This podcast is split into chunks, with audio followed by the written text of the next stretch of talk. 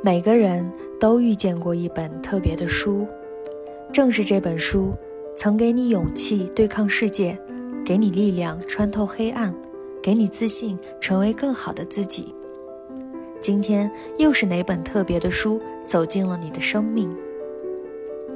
这里是读书吧少女，让我们用声音享受阅读世界里的一期一会。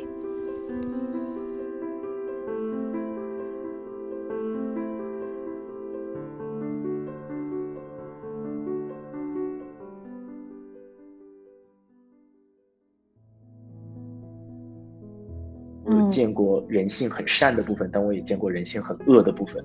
但是我每一次都能从中去学习到很多。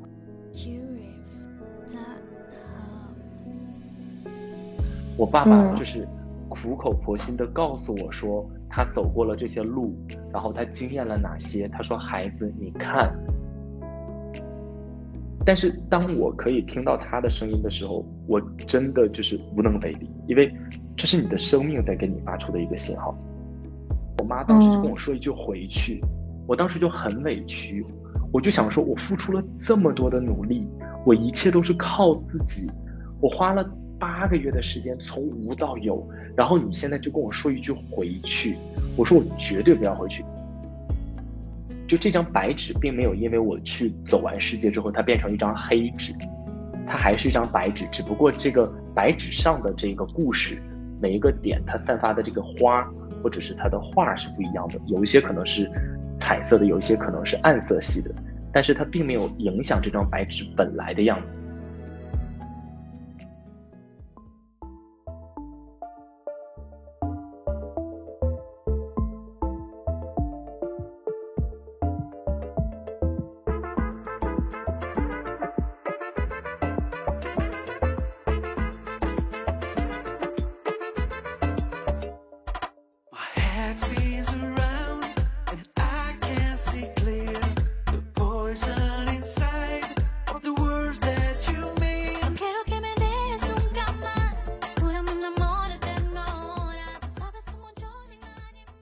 Hello，大家好，欢迎大家收听读书吧少女播客。那今天的这一期，我非常开心能够邀请到呃一位创业者。首先，你跟大家打个招呼吧。Hello，大家好，我的名字是古浩，呃，然后我现在在深圳，我们自己在做一个项目，然后我们所做的这一个项目，自己做的这个事业是一个正念生活的品牌，它叫墨守 Mind Soul。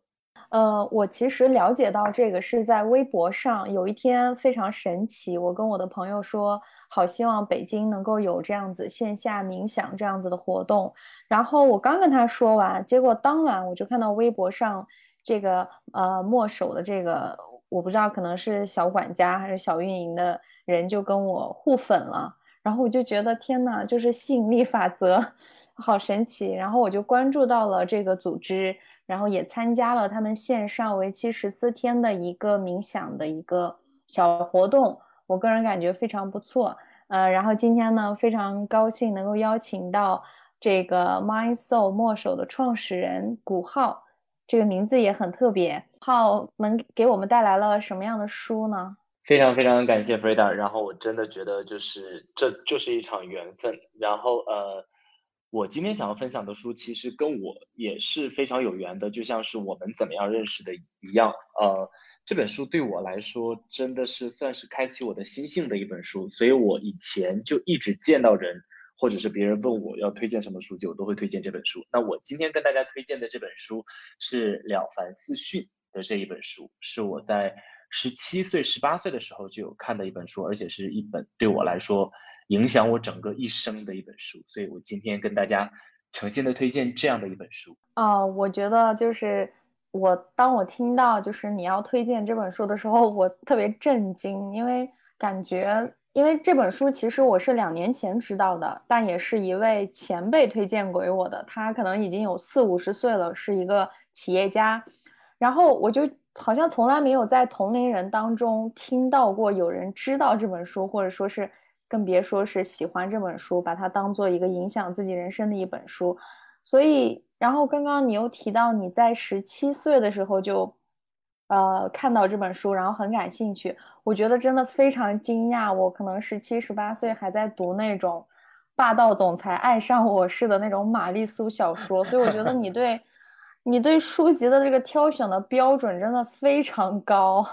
那你是如何想要去接触这本书，或者说你在探想探索自我的时候，为什么会选择这本书？呃，我想简单的跟大家，就是包括 Frida，我想跟大家介绍一下，就是我是为什么遇到这本书。其实我自己在生活里面，我读书有一个标准，就是我只读有缘分的书。然后这些有缘分的书，其实就像是我们之间的相遇，或者是我们自己在生活里面遇到任何人一样。就是它是一种在某一个机缘巧合下你可能看到的这本书。那我当时买了凡自训的这个机缘呢，是因为我当时就是我我相信其实呃，Frida 可能你比较谦虚，你说哦那个时候你看的是霸道总裁爱上我，但是其实尤其是在青少年时期的我们，如果我们仔细的回想，我们都有那么一个时期，尤其是在十五、十六或十六、十七的这个年龄阶段，可能会去思考自己人生的意义是什么。那其实大家都有这样的一个时刻。然后我也是这个时候去思考的，但只不过对于我个人来说，这个问题当时在我的生命里面非常的巨大，以至于让我没有办法放下它。就是有一些人可能就是过了之后，哎，接着吃吃喝喝、玩玩乐乐的就过去了，但是这个问题就会一直困扰着我。然后因为这样的一个原因，一个呃一个点机缘的点，然后我就开始去寻找所谓的答案。所以我当时看了很多很多的书籍。其实，在《了凡四训》之前，我看了很多关于《论语》呀，然后佛家的呀、道家的呀，以及包括像是国外的，像是圣经或者是呃与神对话，我就看过很多一些呃偏神学、哲学或者是这一些身心灵类的成长书籍。呃，但为什么我说《了凡四训》是转变我人生的一本书呢？因为我记得非常清楚，就是。我去书店那一天，我买了很多传统文化的书籍。那一天，然后我在呃架子上，我就看到了《了凡四训》，我只是看到它一点，但是我完全没有听到任何人讲到它。然后我就拿起了那本书，然后它非常的朴素，《了凡四训》是一件是一本非常非常朴素的书，它没有什么太多的介绍，然后它就大概写了一下它的一个简介吧，就是我现在也记不太清楚了，但是不知道怎么的，我就买了那本书。然后非常巧合的就是，我之前读了很多其他的书籍，但是我越读反而给我的困惑越大，因为所有的一切都会把我带入到一个对立面当中，就是每出来一个问题，会从书籍当中给我带来解答，然后我又会有新的问题，就是一直在这样的一个状态当中。那我记得很清楚，有一天早上我去别的地方去做，呃，去比赛。然后我上车的时候，我就打开了《了凡四训》，同时我还同行带了另外一本书。我想说，哦，这是我这一次旅行当中，就是出去回来要读的两本书。然后当我上车打开这本书，直到我坐飞机下飞机，然后去到酒店到晚上十点，我发现很神奇的是，我没有办法放下《了凡四训》那本书，我就一天之内就把它全部读完了，就从我早上上车到晚上十点多睡觉的时候，然后。我读完那本书之后，我突然觉得这本书对我醍醐灌顶。就是刚开始的时候，可能还像我读其他的书籍一样，会有疑问，会有质疑，或者是就是不理解的地方。但是越往后读，我就越觉得，哦，这就是人生的道义。就是我知道所有的一切都是在这当中，就是它会自自容其洽的，就是去解决它，而且所有的一切都是回归到自己的身上。而且我觉得这本书为什么对我来说意义非常的大，就是。我因为我今天有呃在重温这一本书，我我现在更加的就是在我们之间对话之前，我再打开这本书的时候，我更加的理解哦，原来这么多年我走过的路，真的每一步我都在朝着《了凡四训》当时所给我的这种震撼的方向在走，就是他告诉我所有的一切都是由自己出发，你的心意、你的愿力、你的念力，这些都非常重要。所以这本书也给我所有之前所学过的东西，包括现在所学的东西，每次会给我一个镜子，让我去照见他们。所以这是为什么我当时，就是这是我跟这本书的一个机缘，以及为什么我如此看重这本书，以及去跟他大家推荐这本书这样子。我是两年前被一个前辈推荐，但当时我可能也是呃，可能困在一个。某一个比较迷茫的期间吧，然后我大概翻了一下，我就被其中的一句话打动了。从前种种，譬如昨日死。对，从后种种，对，从后种种，譬如今日生，我就觉得哇，确实，就过去的已经死去了，就是我干嘛还要纠结过去？然后这个只是当时我就是读了这个片段，因为《了凡四训》其实是文言文嘛，所以我也没太看懂。然后今天我发现我要跟你聊这个之后，我在开会的路上非常认真的读了这个文言文，还看了后面的翻译，我就自己手机截屏了好多，我就觉得。好戳我啊！但是这个就很神奇。我想聊的就是两年前，我其实对这个书不太感冒，因为它对我来说太宏大，或者说是就是那种呃，这个人对自己的道德标准太过太过高了。我总觉得啊，我是个俗人，我做不到。但是今天我再一次看的时候，我觉得就是好喜欢啊，就是非常喜欢他的这些，以至于我想每一个都。单独就是拎出来，所以我想问的就是，那个时候你才十七岁，就是你有真的 get 到它里面说的很多东西吗？因为像我的话，我两年前二十八岁，我可能都不太感冒。然后今年我在看的时候，其实我也没有太完全看懂，但我觉得很戳我，而且我觉得我想要愿意以他说的这些标准来去要求自己，而且我觉得我现在已经，呃，可能成熟到可以这么去做了，但是。我无法想象十七岁的我会拿这个来去，呃，当做自己的一个人生的这样一个参照。我觉得我很难做到，所以我觉得好佩服你啊！你是怎么想的？嗯，就是嗯，其实我今天再去重温这本书的时候，我也仔细的，说实话，我有问过我自己，我说，哎，我每一次别人叫我推荐的书籍，我第一本都会推荐《了凡四训》，然后就是一直去跟别人分享这个书。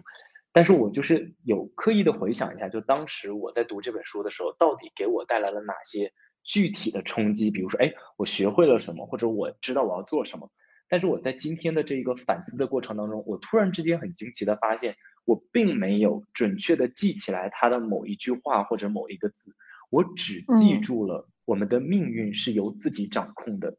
然后为什么这本书给我的人生造成了很大的影响？是因为就像是我之前说的，我。我在那个时间节点，就是对于人生的这个思考的问题，对我来说已经非常巨大了。因此，我就是呃一直不断的去寻找所谓的答案，所以我就阅读很多的书籍，去跟很多人去拜访。但是，所有的一切都感觉好像你自己掉入到了陷阱当中，然后一直在这个低谷里面在盘旋，你没有一个真正想要逃出来的出口。但是这本书它让我看到了，就是说所有的一切，包括这个陷阱本身。都是我自己给它挖进去的，所以我觉得当时对于我来说，呃，如果现在回顾起来，给我最大的一个影响，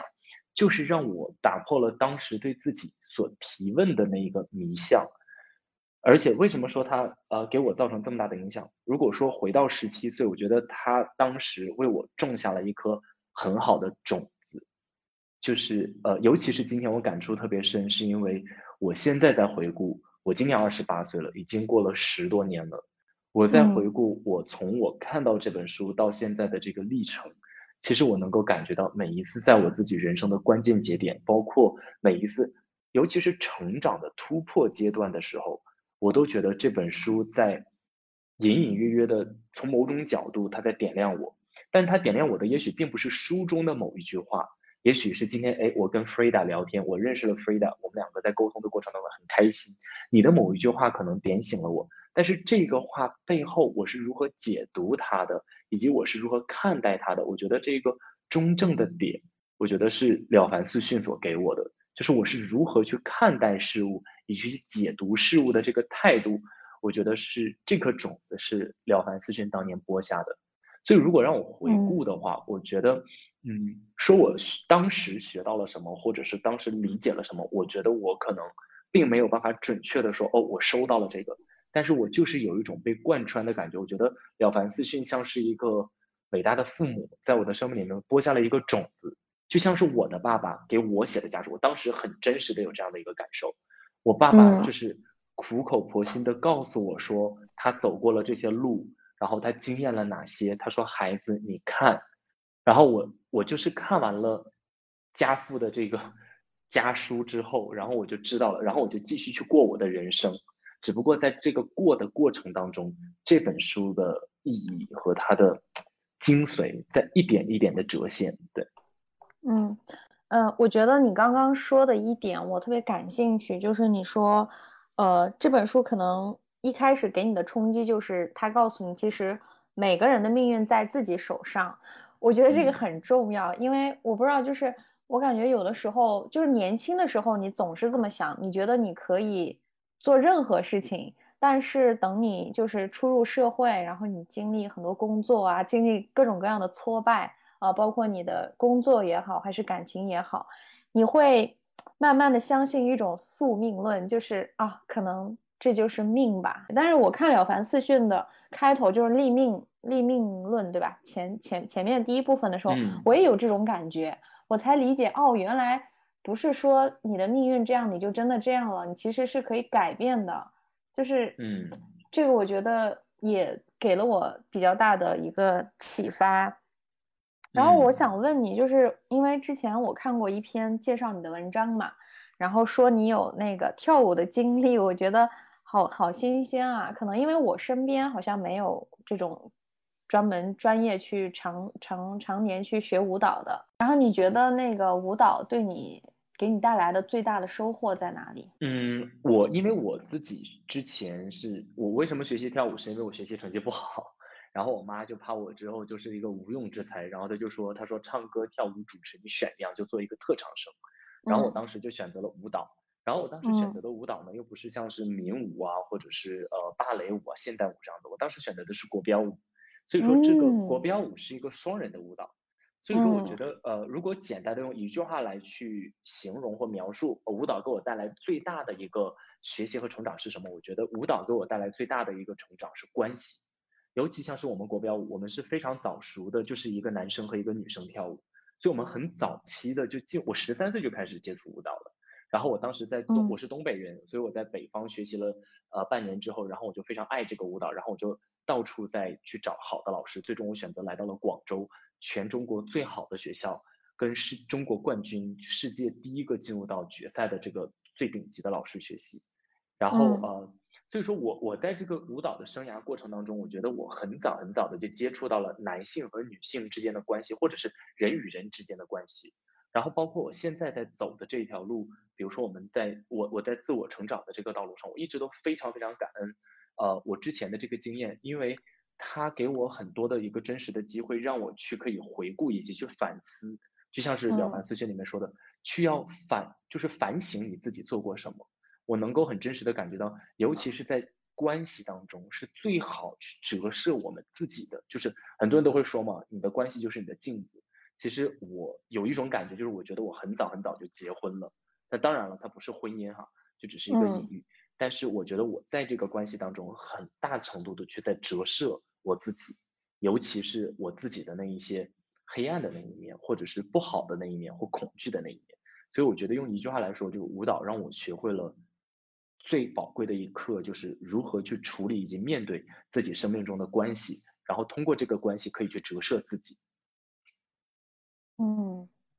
哇，我我感觉就是好特别啊。对，就是，然后嗯，因为其实我看我看那篇文章说你是大概十几岁的时候觉得自己这条路走不通，我我我，真的我真的很惊讶，因为你刚刚也提到你其实在跟非常厉害的人在学，因为有的时候你身边如果有一个非常厉害的人，你会想渴望成为他，就是因为他对你的人生有一个这样的一个参，像一个参照物一样。因为大多数人的嗯参照物其实只有身边的父母，所以很多人为父母做什么职业，他长大之后就会做什么职业，因为他从小看到的这个参照物，我们说榜样吧，其实就是他的父母。我其实看过一些，就是我比较喜欢看人物人物传记嘛，也比较喜欢呃看这些就是呃比较厉害的人物他们的一个成长背景。我会发现他们的成长轨迹中都会出现一个人，这个人呃要么是父母，要么就是某一个老师，或者是身边什么人，就是奠定了他的一个。就是他对对对他会成为一个参照系，能够让他以他为榜样，所以我我我挺好奇的，就是你跟这么厉害的一个老师学习，然后你又觉得这条路走不通了，又想退出。呃，其实我觉得，就像首先我也很喜欢读人物传，我从小就读很多名人的这个传记，因为我觉得从他嗯们身上可以看到很多不一样的故事。但是呃，我我非常理解像你说的，有很多，比如说像是这些呃有名的人或者是伟大的人，他们可能因为受到了某些启发，然后这个在他们的生命里面像是一个灯塔一样。但是呃，我从刚刚呃肥达跟我沟通的这个内容里面，我有在去看到，其实我生命里面我的父母是非常非常伟大的父母。然后包括我去学习的这个老师也是非常非常伟大的老师，包括我的舞蹈老师，包括我在身心灵成长的这个老师都非常的伟大。然后呃，其实我觉得我自己非常幸运的就是，我觉得我生命里面所遇到的这些所有标杆式的，或者是榜样式的，或者是非常我我我会称之为他们是伟大的。比如说是我的父母，我的身心灵的老师，我会称他们是伟大的，因为他们实在给我太多的帮助和太多的爱。但我觉得所有人，他们并不是在去引领我要朝向某一个方向。我觉得他们都是在各个各个不同的时期，在不同的角色和不同的角度去告诉我以及帮助我，我要如何成为我自己。我觉得我的生命故事会有点不一样，就是因为我从小就在，就是有这样的一种内在的一个声音，就是我要找到我自己。所以我这条路走得非常的早，而且这条路就是。就是我也不知道为什么，就是我我从很小的时候就会开始思考，那包括我的舞蹈老师，就是当我人生在选择我要从我的舞蹈，尤其是在上升期，我选择激流勇退的时候，那时候我才十九岁，我还有大把的前程可以去发展。但是当我选择退下来的时候，我选择跳入到完全不同的一个行业，我的老师，我的舞蹈老师，同样也给我很大的支持，然后。他们愿意将所有这么多年对我的培养化作养分，然后再去在另一个完全全新的领域里面再去开拓。包括现在，他还会一直不断的去跟别人讲述我的这个故事，然后去分享说，你看这个人的生命不只是这样子的，他可以有其他的这个方向。所以我觉得这些生命里面的标杆式的人物，或者是非常我们人生里面遇到的这些重要的人。对于我个人来说，他们是给我非常非常好的土壤和空间，让我可以去找到自己。然后我很幸运的是，在这条路上，我，嗯，可以愿意去聆听自己内心的声音，然后去做很多大胆的尝试。而且到现在为止，我人生里面出现的三四个转折点，都非常好的，就是过渡并且去转化我自己。啊，我我觉得你你你刚刚聊的时候。我稍微有点泪目，就是我觉得你非常的，就是你内心非常的强大。另外，我就觉得，啊，怎么说？呃，在这里也想跟听众说，真的是越早看这些经典，呃，真的非常有用。因为拿我和你做一个对比的话，我我是这样子，我可能呃，感觉这些年一直在找自己，但是呢。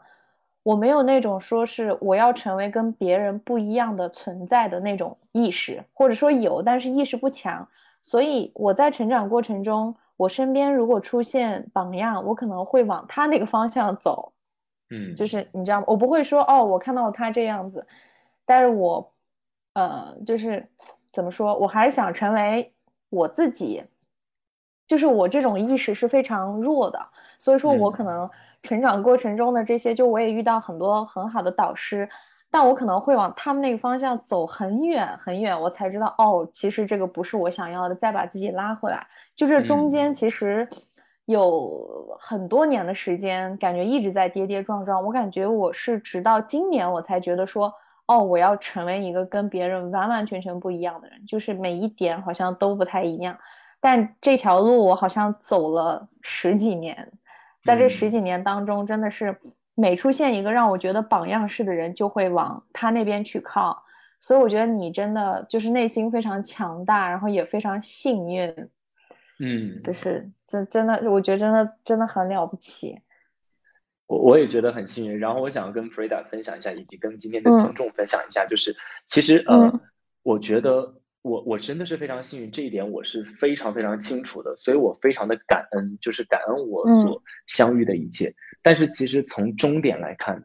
这个终点是，比如说现在我认识 Frida，然后 Frida 认识吴豪，从现在我们的这个角度上来看，其实这个当下我们是一样的。其实就算我当时知道了我要去认识我自己，但这条路还是一个非常非常漫长且我一直都不断在走的过程。所以说，我觉得每一个人的出发点可能不一样，但是我们的终点都是一样的。所以，呃，我我想要跟在这里很真诚的跟大家分享的就是，不用去羡慕或者是觉得哦，古号或者是今天你可能打开这样的一个呃。播客，然后听到这样的内容，就是去羡慕这个人的人生，或呃，为什么我我这个时候没有这样子做？其实不用，其实在这个过程当中，我们都是从不同的角度，在不同的这个道路上，以自己的这个步伐在出发。但是终点就今天我们再去相遇，我们今天的这个意识维度和我们今天所看到的，以及对自己的认知，都是在一样的一个状态下。这个状态并不是有高低之分，或者是有深浅之分，只是我们现在有这个状态，去愿意看到自己。我觉得这个是非常重要的。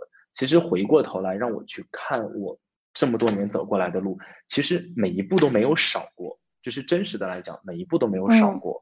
所跌倒的，或者是所相遇的，或者是所呃经验的这些都没有少。只不过我觉得我还是非常非常感恩，就是因为我生命里面所有的人，即便他们如此优秀，但是每一次当他们来到我的生命里面的时候，他们都跟我说：“说你很特别，你要去做你自己。”然后他们愿意有一些，甚至愿意去帮我排除万难，去给我空间，让我做我自己。我觉得这个是，这个是我非常非常感恩的。而这个东西，我觉得很多的一一一大部分都是我，我觉得我会称之为是我的福报。而这个福报不是我修来的，可能是我的父母或者是我的家里人修来的。所以我唯一能做的就是，就像是《了凡四训》里面说的，我如何可以去让大富大贵继续延续下去？是我要去维，就是继续修缮我的福报，去给我们孙们，这个是非常重要的。对我，我觉得你说的非常好，真的就是确实，嗯，其实没必要焦虑，就是。之前网络上有一段话就挺好的，还挺火的，就是说什么纽约跟洛杉矶差多少多少时间，有的人三十岁成为什么，有的人六十岁才成为什么。嗯，我觉得这段话很火，它但它确实给了我很大一个安慰，就是像你说的，很多在到了某一个终点的时候，很多东西是一样的，只不过有的人得到什么是早一点，然后有的人可能得到的晚一点。嗯，对。哎，我还想知道，就是，嗯，你有做国际义工的经历是吗？对对对对对。那有没有什么特别，就是在这当中觉得对你印象比较深刻的一个事儿呢？或者说去到哪个国家有什么，呃，比较印象深刻的瞬间可以跟大家分享一下？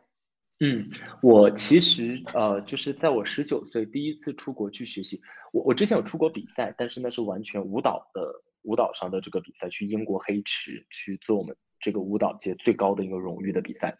嗯，然后我第一次有出去，就是关于自己内在探索或者是自己精神类成长的学习，是我十九岁的时候。然后当我在学习完之后，然后他们刚好在招国际义工，然后我就留下来了。然后在那之后，我基本上就很少在国内了，直到去年疫情之后，我才安稳下来。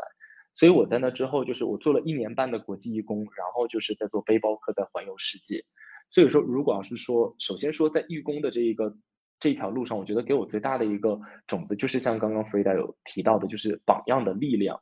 我觉得，因为那个时候我才十九岁，我十九岁年底的时候我去上的课，然后二十岁、二十一岁这一年半的时间，我在那里做义工，去完全服务别人。我觉得给了我很好的一个学习的机会，以及给我很好的实践可以去呃奉献或者是服务他人的机会。所以说，在那个时期，我觉得给我最大的影响是，我是一张白纸，就真的我没有经验过，比如说世呃世俗或者是社会的这一些所谓的所有的际遇或发生，但是我就是比如说你跟我说，哎，世界是美好的，我就会相信世界是美好的，然后去带着这样的一个心愿去服务他人。我觉得我在那个时期里面，我很好的去被当成一张白纸，也很好的去履行了我做一张白纸的这个角色。所以在那一段时间里面，我身边的所有的这些来自于三十六个国家的各个不同国家的这个义工，然后一起在去做服务的时候，以及一起在学习的这个道路上，我播下了很多的种子。他们就像是在这张纸上的一个点一个点一样，但是我不知道这个纸最终会呈现成什么样。但很重要的就是，当我离开了这个国际义工的组织之后，然后我去到世界环游世界的时候，做一个真实的背包客的时候，会发生很多很真实的事情。我就发现这一些在我的这张白纸上留下的点，它就会突然之间，比如说我见到了某一个人做了一个好人好事儿啊，或者是我今天听到了某一个教导啊，或我听到了某一个人的分享了，这些东西就是我我那张白纸上的点儿。但是当我回到真实的世界之后，当我真正经历某一些事情的发生，不管它是好是坏，或者是别人欺骗你也好，怎么样？我就发现这些点，就慢慢的，它开始自己就是一个点，就会变成一个画，就是我的这个生命或这个白纸就开始在书写它的故事了。那一刻，我才理解了我所见到的和我所经验的这些事情，再去形成我自己的人生故事。所以，呃，我在环游世界的这一个途中，我觉得我见过太多太多呃事情了，因为我是背包客，我选择的是穷游。所以说我每一次没有钱，我就回国赚钱，然后有钱我就出去玩儿，然后都用最节俭的方式。然后我见过人性很善的部分，但我也见过人性很恶的部分。但是我每一次都能从中去学习到很多，然后都是从一个很，因为当时的这张白纸被保养保护的很好，所以说我一直都就这张白纸并没有因为我去走完世界之后它变成一张黑纸，它还是一张白纸，只不过这个白纸上的这个故事。每一个点，它散发的这个花，或者是它的画是不一样的，有一些可能是彩色的，有一些可能是暗色系的，但是它并没有影响这张白纸本来的样子。我觉得这个是我这个不管做国际义工也好，还是我遇到的这些际遇所给我带来最大的收获。嗯，那你觉得，嗯，你刚刚说人性特别恶的一面，有有什么事儿让你感觉到这个？就是因为我有在就是环球旅行嘛，所以就是呃难免会遇到一些，比如说呃偷啊、抢啊、被盗啊这一些事情，或者是被骗呐。但很好的是我没有，我在整个旅程当中我都没有遇到过呃人身危险的这种攻击，就是我的生命是安全的，所以我都觉得是万幸。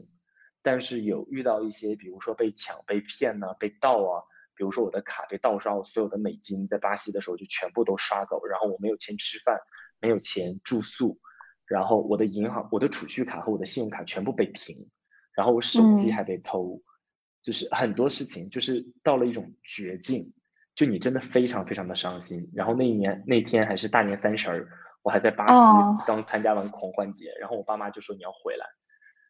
然后你就哭得很伤心，因为像南美洲是我梦寐以求的地方嘛，所以你经历着这所有的一切，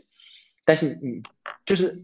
老天就是很公平，真的很公平，就是他剥夺了一些事情的时候，他又给了你其他的一些方式方法，让你去经验你的道路。然后那个时候我就遇到了很多好人啊，帮助我啊，然后怎么样让我爸妈在中国的这个卡上给他们转钱，然后他们在当地去取现金给我，这样子就。我之后，那是我刚到巴西的第一个星期，发生了这个事情，我的所有卡都被停掉了。然后之后，呃，我还是继续在巴西旅行了两个月，然后继续完成我接下来在南美洲的旅行。因为我当时本来计划在南美洲待一年，但后来我只待了十个月，是因为我有一大部分的美金现金都被刷走了，就被盗盗走了，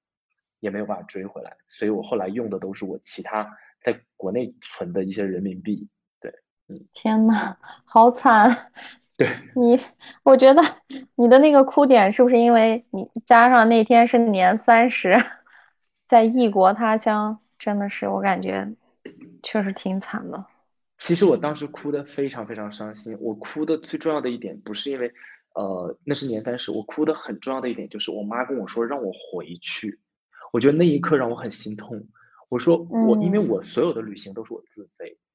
然后我当时在国内，我很努力、很努力的工作。我记得非常清楚，就是我在去巴西、南美洲之前，我是呃年初回的国。然后我那个时候一毛钱都没有，我连两百块钱吃饭钱我都要跟我妈借。然后我的旅行是完全自费的，所以我是赚多少我花多少。然后我当时在年初的时候，我给自己设立目标，我说我要赚十万人民币，我说我要去南美洲待一年。但是实际上南美洲其实非常的贵。然后很幸运的是，我非常努力的工作了八个月之后。我存到了快三十万，就是除去开销，我有二十多万在我的卡里面，然后还有一部分是美金，然后我就很开心的，我就踏上了这个征程去南美洲。但没想到我刚在南美还不到一个多月的时间，然后就发生了这个事儿。然后我妈当时就跟我说一句“回去”，我当时就很委屈。我就想说，我付出了这么多的努力，我一切都是靠自己，我花了八个月的时间从无到有，然后你现在就跟我说一句回去，我说我绝对不要回去。也正是因为家人跟我说让我回去，也笃定了我，我必须要留在这里。所以我当时就哭得很伤心，我就觉得为什么对我这样子，就是为什么对我这么不公平？但是我一定要留下来，我就坚决我要留下来。所以我当时就是把这个，就是对这件事情所发生在我身上的不公平啊、愤怒啊、恐惧啊和所有的委屈啊，全部都宣泄出来了。就当时哭是因为这个，然后后来我就觉得不，我不要回去，我就必须要在这里，因为当时我坐的是连。就是便宜的航空，我坐了四十多个小时的飞机来到南美洲。嗯嗯，我就我不要轻易的回去。那个时候我就我就有这样的一个想法。对，我我我觉得你内心真的非常强大。你觉得是什么让你内心这么强大呢？就不管是你那个就是出国就遇到这些事儿也好，还是说你在十十十八呃十九岁的时候就去去印度是吧？就就那个。那个也好，或者说是你，就是练了很多年舞，然后突然又放弃。就我觉得每一点都让我觉得你内心非常强大。是这些经历之前是发生过什么让你就是很坚持？呃，我觉得像是 Frida 今天有在我们的对话当中有提到过两三次，就是我内心很强大。但其实对我个人来说，我觉得不是我内心强大，就是我面临这些。压力或者是挫折的时候，我其实也是非常害怕的。但我觉得支撑我要走下来的，我觉得就是我自己，就是我自己内心的声音。比如说发生那一件巴西被盗的事情，嗯，然后我家人跟我说回去，其实你是有想法，你想要退缩的，但是我内心就有很强烈的声音告诉我说，这不是你的人生，你要就是我真实的自己告诉我说，我要留下来。就当他可以开始说话的时候，而且当你可以听到他的声音的时候，你对所有的一切和外在别人的声音，你是没有办法听进去的，你是无能为力的。我觉得这是为什么我说《了凡四训》是我人生非常转折的一本书，是因为我觉得它让我去学会去看见我自己，然后去正正视我自己，去聆听它。因为当我开始发现我可以去学会聆听我自己内心的声音，它会发生在什么时候？比如说，当我选择，我开始有念头说我要选择想退下来，然后去转折我的一个人生完全不同的轨迹的时候，从舞蹈生涯，然后我就发现我内心有很强烈的感觉，说我要这么做，然后我就开始颤颤巍巍的先去跟我爸妈沟通，因为我爸妈在舞蹈，你知道国标舞是一个非常非常费钱的舞蹈，我们家人为了培养我做一个国标舞的一个。选手，然后出成绩，我们家人花了多少钱？所以我先跟我爸妈讲，就是我要做这件事情，然后我还要去说服我的老师，因为我当时我说我退下来的时候，我的舞伴还在国内等着我，然后我们还准备去英国，但是我就突然之间就像是抛弃妻子一样，我说我要出去了，就很不负责任的行为。对，所以，但是当我可以听到他的声音的时候，我真的就是无能为力，因为。这是你的生命在给你发出的一个信号，所以我觉得，与其说是我坚强，或者是我有力量去做这些事情，我觉得从某种角度上来讲，我我不觉得我自己是坚强的或有力量的，我我只是觉得我能够去勇敢的，包括去很幸运的，我去先从自己身上出发，然后去学会找到自己，然后去建立跟我自己之间的关系，然后当我能够听到他的声音的时候，那我就是真的没有办法，我就只能去跟随他的引导。但是从现在来看，我的人生里面发生了三四个转折点，每一个转折点都是我跟他、跟我自己内心建立最强烈连接的时候。从现在回顾来看，我没有任何事情是我后悔的。但是每一个的那个当下其实是非常冲突的，就包不只是我，就是包括我身边的人，包括我从南美洲回来之后，我就毅然决然的我说我剩当时还剩下四五万块钱人民币，然后我爸妈说，哎，你看你就这么点钱，你还赶紧找个工作去继续怎么怎么样。然后我说我不要，我说我要去上课，我说我要去上一个课，然后那个课还是十几万，然后我就说我就我就是要去上这个课，就是不要问我为什么，但我就要去。然后，但后来当然我家人也是支持我的，就是每一个的那个转折点都给我带来很大的冲突，但是每一个的那个关键点，我选择去聆听我自己，我觉得这个是我非常有动力以及非常幸运的地方。我觉得你爸妈也。也也很支持你哎，这个这个这个，我觉得就是挺难得的。那就比如说你跟父母说这个舞蹈我可能要放弃的时候，他们第一反应是什么？我妈刚开始在我做所有的这些决定，她刚开始都是不理解的。然后我跟，因为我跟我爸妈关系很好，所以我会给彼此一个空间，就是我冷静一下，然后她也会冷静一下。但我觉得我很幸运的是，呃，每次当我妈冷静完之后，她都会主动打电话给我说，如果你真的决定好了，那你就去做。然后因为已经发生过好几次，在我跟我家人的关系上面就做过这个决定，然后我妈是见证，她是完全参与且见证我的成长和转化的。所以说她现在就是不管我再跟她说什么，她都。我们都不需要这个冷静期了，她都会更快速的去告诉我说：“哦，你就去做。”但其实刚开始我们是需要冷静一下的，因为我觉得他可能有他自己的这种挣扎要去做。对，哇，我觉得，我觉得这一点真的非常非常难得。就父母，首先他愿意相信你这个，你十七八岁时候的这个决定是你非常成熟的决定。光这一点，我觉得就很难，因为大多数父母会觉得自己的孩子。还没有成熟，就是你不知道这社会多苦啊！你别轻易这样啊！我们以前都走过这条路啊，这不行啊！就可能就是太保护子女，或者是太担心子女会这么说，当然也能理解啊。所以我觉得就是，我觉得你父母还挺开明的，而且你这个沟通就是中间给出冷静期，两个人都冷静一下，然后再来认真的去沟通，这个也也挺重要的。嗯。嗯，其实你现在选择的创业的这个事情是冥想，对吧？对，是冥想，正念冥想。对，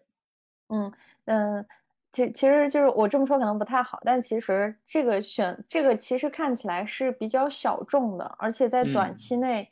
应该是没有太高的商业价值，因为它受众本身就很小嘛。而且冥想其实是需要沉下心来就。你看现代人，大家天天两个小时抖音刷过去，就是所有的东西都是快快快，然后冥想可能是慢，而且这个冥想有一点就是，嗯，大家可能体就是每天，比如说每天冥想个五分钟、十分钟，你可能看不到，很快看不到效果，嗯，所以现代人就是很奇怪，如果他遇到一个短期内看不到效果的事情，他就放弃了，他就去追求另外一个能快速见到效果的东西。所以我觉得你做这个事情还挺还还挺 特别的。你是怎么想到要去选择做这样的行业？呃，首先，其实这一件事情并不是我选选择做它的。就是如果说实话的话，因为我自己一直在这条自我内在成长以及探索的道路上在走，所以我在这条路上见过很多的人，然后我也见过很多很有。钱的这些企业家，或者是比我有能力多的人要去做这件事情，但最终都是不了了之了。因为就像是弗里达在说的，它非常的小众，然后人们又觉得在这个快速发展的时代，这个东西可能不是一个必需品。所以说我见证过很多人的这一个，呃，去想做这件事情是一个非常好的发心，有所谓的梦想和热忱，但是最终都是不了了之的。所以，呃，我从来都没有想过我会做这件事情。但是就是因为疫情，然后呃，我就是机缘巧合的，我去到了我朋友的一个公司，他们就在做这个项目。因为大家心里的一个压力啊、焦虑啊，然后我在遇到了我现在的合作伙伴阿灿，然后呃，我觉得后来这个公司就倒掉了，就是停止了，因为确实是不赚钱嘛。说实话，我们就投入了几百万，烧了八个月，然后就没有任何的回报，然后那肯定的就是呃，老板就想把它给停掉嘛。但是就在这个之后，然后呃发生了一系列的事情，就是包括很多一些投资人呢，包括我们的团队啊，包括阿塔，就是中间发生了很多事情。为什么后来我选择做这件事情？其实中间有个很大的契机点，就是其实不是我选择做这件事情的，是这件事情选择的我。我为什么这么说？是因为当时在所有的这个我身边的这个呃人也好，关系也好，还是我的家人，我的父母。包括我自己内心，就是所有人都告诉我说你要做这件事情。其实我当时选择自己创业，我是挣扎了很久的。然后呃，突然之间我记得很清楚，就有一天我就看到了所有的一切，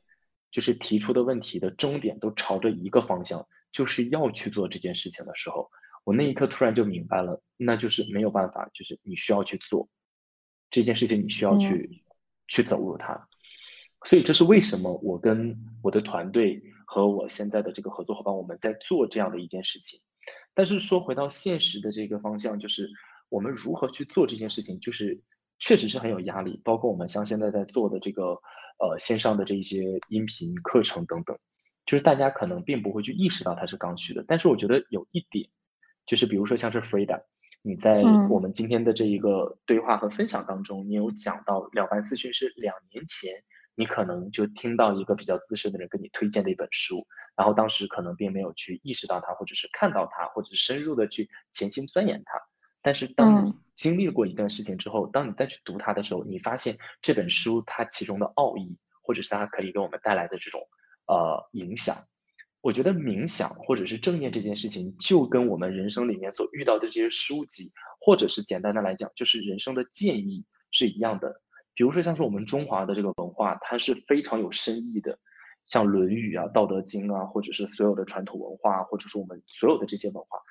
它是有很多很多内涵在其中的。但是，也许现在我们的年龄或我们的际遇并不会去读懂它，但并不意味着我们一辈子不会去遇见它。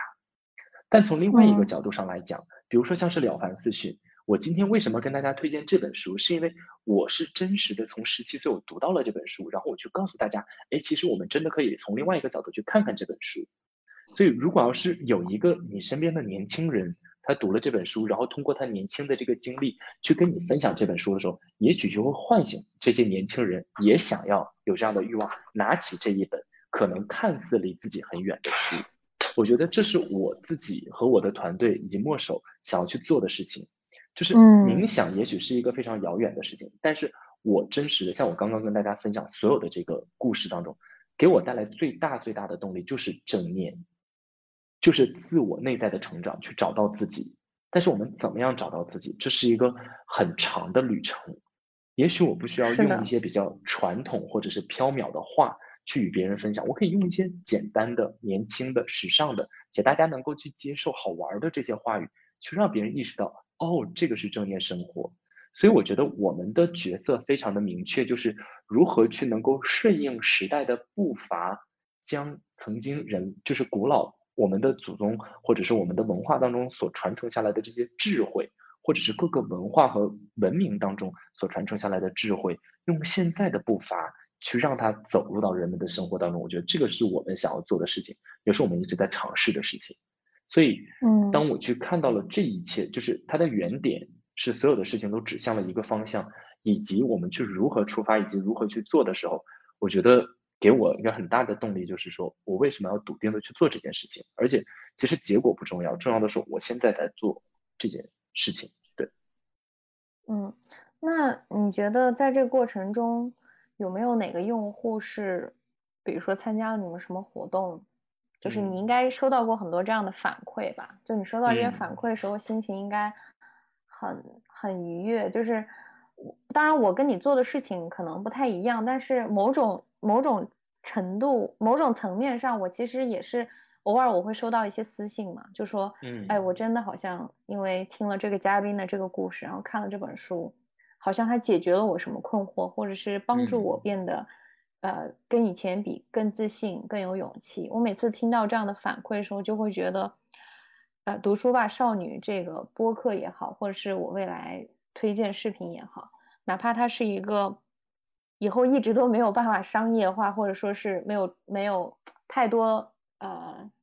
就说白了就是没钱赚的事儿，我也是愿意去一辈子想要把它这个做下去。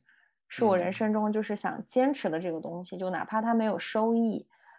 所以我觉得，就是，所以我刚刚就想问你，收到这些反馈的时候，应该也会很开心。当然，你们是一个机构，你们需要一个商业的东西来去运行，但除此之外，我觉得你做这个事情，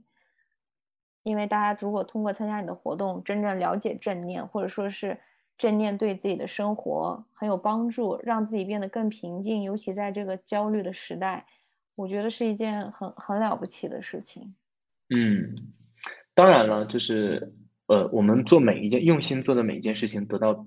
别人的这个正向的反馈，我们都会非常的感恩，非常的开心。但呃，从另外一个角度上，就是因从我个人的角度出发，比如说像是我个人的人生的愿景，就是要去知行合一。或者是我想要将我自己所读的、所看到、所感受到的真实的去活出来，这是我个人人生的愿景。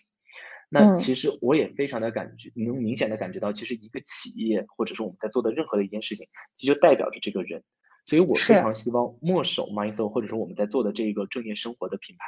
我希望它可以帮助人们，不只是解决什么哦焦虑、压力的问题。我希望每一个人可以像我一样，去找到自己内在真实的声音，然后去得到自己生命的指引。然后说实话，我希望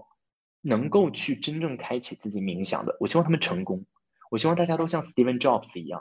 像 Steven Jobs 他自己再去呃。自己混乱的这个时期，在去开拓这个苹果的时代之前，他也去到印度去学习、去冥想、去走入到自己的内在。但是，也许他到底在做的什么，我们是不知道的。但是我们知道，这是一个向内的旅程，这个是不会有错的。或者是很多很有名的这些企业家，或者是成功的伟人，或者是非常成功的商业人，他们都知道自己的这个头脑的清晰性是非常重要的。所以，我觉得墨守他最终的一个愿景。不仅是说要帮助到人们，我觉得帮助到人们有很多的方向。我觉得我希望墨守他未来可以真正的去让人们去过得更好，去成就人们。我觉得如果他可以做到这一点，那是我想要做的一个企业的方向，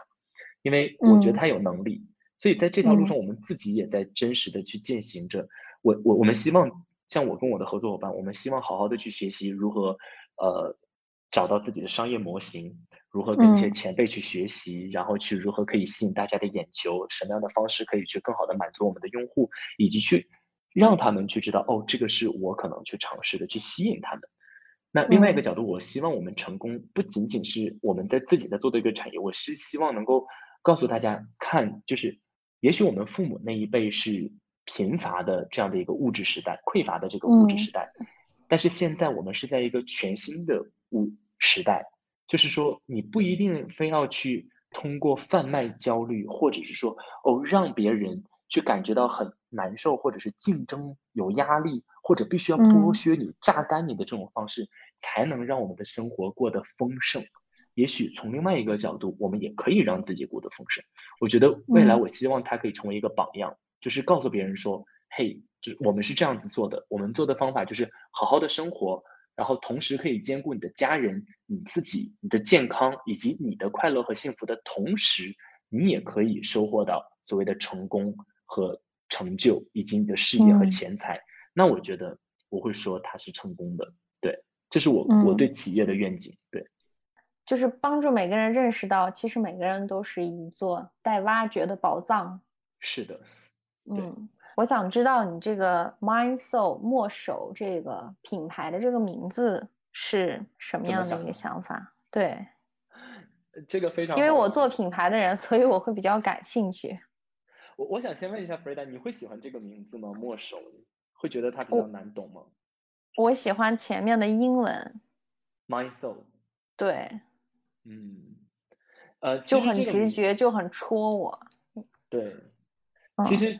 这个名字就完完全全现在就问到我身边的朋友们就有表达我们当初的这个意思，因为像我跟我的合作伙伴阿查，我们是非常年轻的，而且就是思想非常活跃的，然后又都是有留学背景的，所以我们不希望做传统式的东西，我们希望去打破陈规。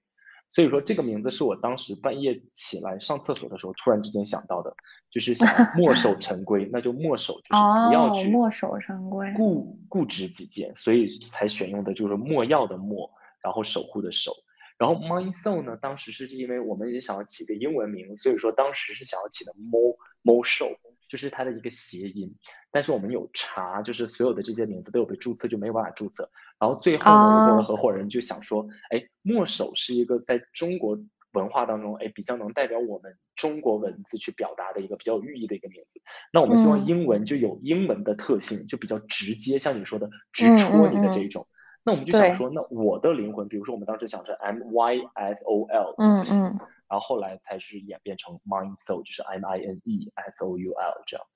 对，对，其实比如说 My Soul M Y，其实它还是属于一个，就我我听上去感觉是还是表面的一个我，但是这个 Mind 就是有一种很坚定的，就是我自己，就是。可能是内在自己这种感觉，我觉得挺好听的。我还以为这个墨守是你们就是我一直没理解这个墨守，你这么一说，我觉得还挺好玩的。是，有因为有一些人对他会有一些感觉，有一些人可能对英文有一些感觉，但我觉得很，我们很注重的一点就是这个名字不是我们用脑子想出来的，当然是用脑子想出来，但我的意思是说，它它是有一种呃到来的感觉，所以说我觉得这个是很难得的。包括像我们公司，我们公司叫做大于二。然后也是，就是突然之间灵光乍现，就觉得，因为我和我的合伙人，我们希望去做一加一大于二的事情，就是，嗯，即便是小的小小的人也可以去做很多不同的事情，所以这些东西都是他到来的，我觉得这个是我们很感恩的一点。嗯，真好，我觉得我觉得大于二这个也挺好听的。对，嗯，对我那个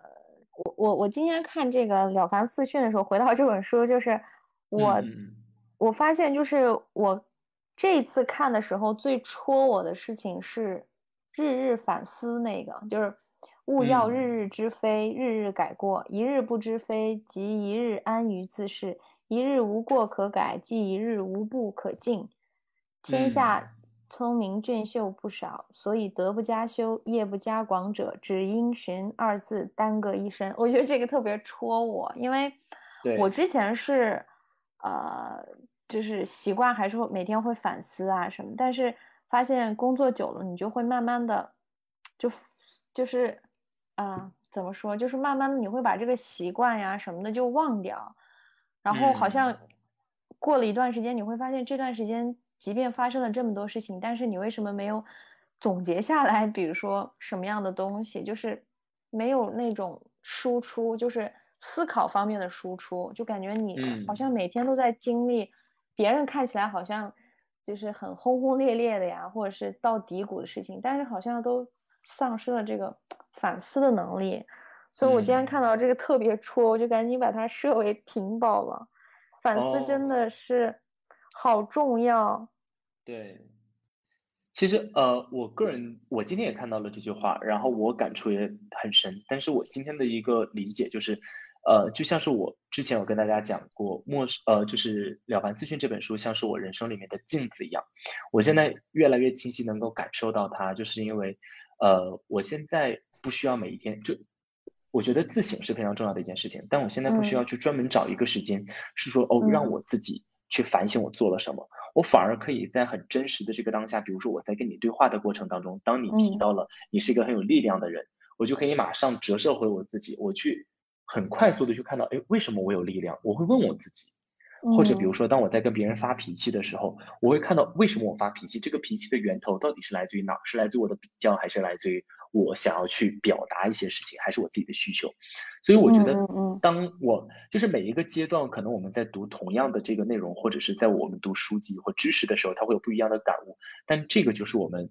非常美好的一个学习的过程，也就是我们自己的正念的过程，就是我们会一直不断的将所有的一切折射回自己。所以我觉得现在我今天读到这句话的时候，我的一个很真实的感受就是，哦，原来之前我觉得我是需要去坐下来去自省自观的，但现在它已经成为了我生活里面的一部分。原来每个人都可以照见我，我觉得这个是我们如何开启有觉知的生活一个非常非常美好的一点。对，对对对，我特别赞同。就是以前我也不会关注，我有时候比如说工作上发火了就发火了，但是。我现在有那种意识，就是可能上一句说完，我下我我心里马上会想，我为什么要说这句话？就是，但是但是唯一的很大的一个改变就是，我不再很生气的，我不再带着那种质问，而是我想知道，我想了解我为什么会想要这么说话，是我真的被气到了吗，还是怎么样？但是以前的话，我可能会带着这种 judge 自己，或者是。这样的一种，我觉得这个可能是冥想带给我的，因为我最近也有在每天十到十五分钟就是冥想嘛。我觉得这个可能是，所以我今天看到这句话的时候，我突然感觉，哦，我好像有进步。就是，嗯，在没有看到这个话之前，我可能不知道我已经有了这样的习惯，就是会在做任何事情或者是说什么话之后，会去思考。但是以前我可能就是，所以我特别喜欢冥想。有冥想冥冥想当中，就是当很多念头来的时候，我就假设有一双手，就轻轻的把它们推出去，就这感觉特别治愈。就不管这些念头是邪恶的还是好的，还是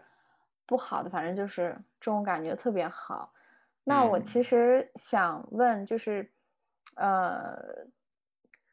你对我们就是这种，尤其是现在打拼的这些年轻人，因为大家都普遍都，我感觉都多多少少经历过一些抑郁啊、焦虑啊，而且这种情况其实是越来越普遍和严重的。你有没有什么特别小的建议，能够帮大家去减轻这些焦虑？嗯，我觉得是这样子，就是如果我们比如说现在是一个科技进展的时代嘛，对吧？如果我们比喻每一个人，比如说我们都是一台手机或者是一个电器，那每一个人都需要充电，就是这是不可避免的。所以不管是年轻人还是我们的长辈，还是比我们有资历的人，就是大家都是需要充电的。所以说每个人充电的这个点，或者是觉得有焦虑、有压力，或者是觉得自己疲惫，这是非常正常的。所以我觉得，首先应该要去在去为自己充电之前，首先先去意识到，就是自己会有一个暂停期或想要充电的这个间隔期，是一件非常正常的事情。我们先要端正这样的一个态度，而不要让自己的焦虑再再加度的焦虑。就是比如说你没电了，但你还一直玩王者荣耀，那你就会加剧你自己手机马上还有百分之十的电，就会加剧它的消耗。所以说你先选，说哦我要充电了，然后我们先呃准备好。知道我要找在哪充电，然后先不要去消耗它。所以首先，我我跟大家分享的第一个就是去正视自己所有经历的，不管是在什么年龄阶段，去正视它，不要去过度的去评判它。像是弗瑞达刚刚讲的，我不去再 judge 它，或者是我不去再去想，这个就是一个暂停的一个状态。暂停的状态是，首先你能够充电之前，最好的给自己节能的方法。那第二个就是每一个人的点是不一样的，比如说像是我自己。我可能是通过冥想，通过正念，或者是我通过训练、运动，或者跟朋友交流的这个方式，我会在这个过程当中充电。那比如说像是弗瑞达跟大家推荐的这些书籍，有一些人可能就喜欢自己在家里面包书，或者是去听听音乐，会有一些人可能想要去旅行。就每个人充电的方法不一样，但是有一点是大家一定要，我我觉得哈，在我的生命当中和我身边的朋友当中，就非常常见的一点就是，所有充电的过程。都是要找到自己，就是你你要给自己充电。比如说，我不可能拿苹果的充电器去给华为充电，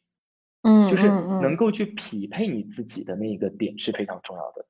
但是最关键的那个，你是在为自己充电。所以说，如果要是说说的比较根源一点的话，如何可以让自己长期的保持一种续航的状态，或者是有动力的状态？我觉得最根本、最根本的是找到自己。因为你那个时候会真实的知道你自己想要做的是什么，但是说的比较实际的一点就是，我们要如何去找到给自己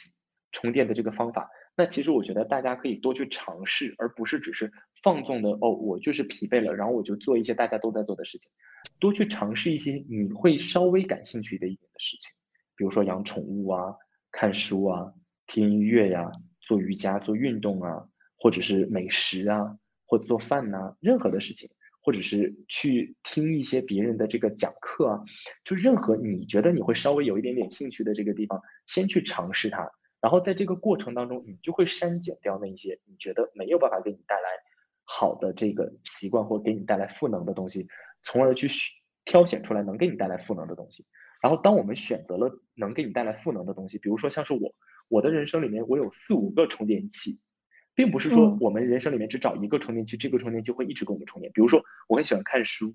但看书是一个充电器。但有的时候我可能在家里面待了很久，我就是不想在家里待着。那我的第二个充电器是我喜欢与人交往、与人交际。那我有一圈朋友，这个朋友可能是大家今天去在哪里海淘一个好的吃的，或者看个展的？哎，这些朋友跟他们在一起的时候会给我充电。那这是我其他的一个方面。那还有另外一个可能就是我的运动，我每一天都会去运动，去做 CrossFit 的训练。那这个也会给我带来一些充电和赋能，或者是我可能会去听一些课程，这个课程的过程当中也会给我带来一些其他的动静。那我会在我的人生里面，就是我的这一台设备，我有四五个充电的口，那这些充电口都是我知道，我经过长期的这个筛选，我选择出来的一些兴趣爱好。哦，有可能也是正念冥想。那我知道我在我需要的时候，每一个时候我插什么充电孔，让我去自己补充这个电能。所以我觉得，嗯。